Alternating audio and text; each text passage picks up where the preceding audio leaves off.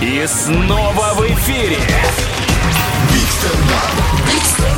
Большой стендап на Юмор ФМ. Встречайте, дядь Сережа Сургут. Народ, всем привет! Я дядя Сережа, Сергей Жирихин. Как ваши дела? Как ваша жизнь семейная? Слушайте, разговаривал с одной знакомой. Она говорит, в семье самое главное – это доверие. Доверие. И вот мне мой муж на день рождения подарил пароль от собственного телефона. Я думаю, это бюджетненько в целом. Парень умеет экономить. Но, с другой стороны, я думаю, что в семье ведь помимо доверия еще очень важно не доводить человека до состояния, когда он тебе подарит пароль от собственного телефона. Ну, потому что ни один мужчина добровольно пароль от собственного телефона не подарит. И неважно, есть у него там что-нибудь в телефоне или там есть у него там что-нибудь в телефоне. Женщина, которая хочет что-то найти, которая что-то ищет, она непременно найдет. Понимаете? Она ведь как российское правосудие. Один процент оправдательных приговоров. Если попал в замес, все, точно виновен. Так что в телефоне обязательно что-нибудь найдется, даже если там вообще ничего нет. Ну и в целом, в целом, вам не кажется, что вообще в семьях, где дарят друг другу пароли от телефонов, ну, с доверием уже как бы изначально не очень, нет?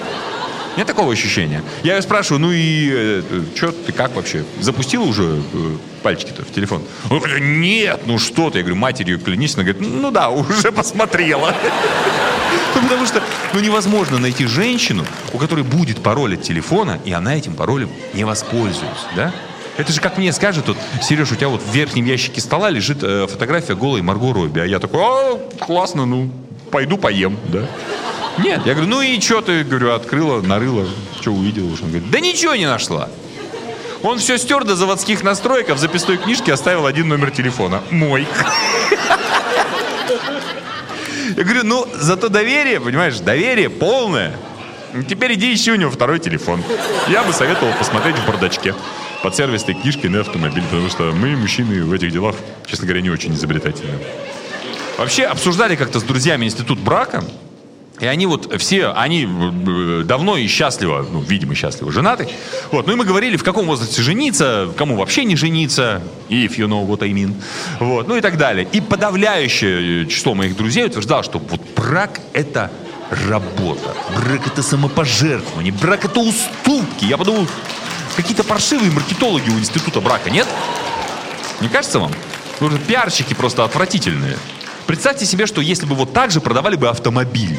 Типа, машина, мало того, что она сама черт знает сколько стоит, так еще и за бензин плати, техобслуживание плати, налог плати. Тут тебя пытаются ее угнать, тут тебя на парковке поцарапают. Если бы такие слоганы были при продаже машин, понимаете, мы бы до сих пор на лошадях ездили, я вам клянусь. С браком такая же история. Нужны какие-то новые, не знаю, более позитивные слоганы.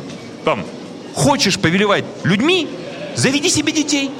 Ну или, например, жена в любую морозную ночь у вас теплая попа под одеялком. Ну, прижался, согрелся, перезимовал. Надо вот такие слоганы, потому что брак это работа, брак это работа. На кой черт мне вторая работа, объясните мне? Я как бы на первый не так, чтобы лучший сотрудник месяца, да? А тут еще и на дому, да еще и не по профилю. Зачем? В общем, стоит об этом подумать. Спасибо большое, друзья, у меня для вас на этом все. Это большой стендап. На Юмор ФМ.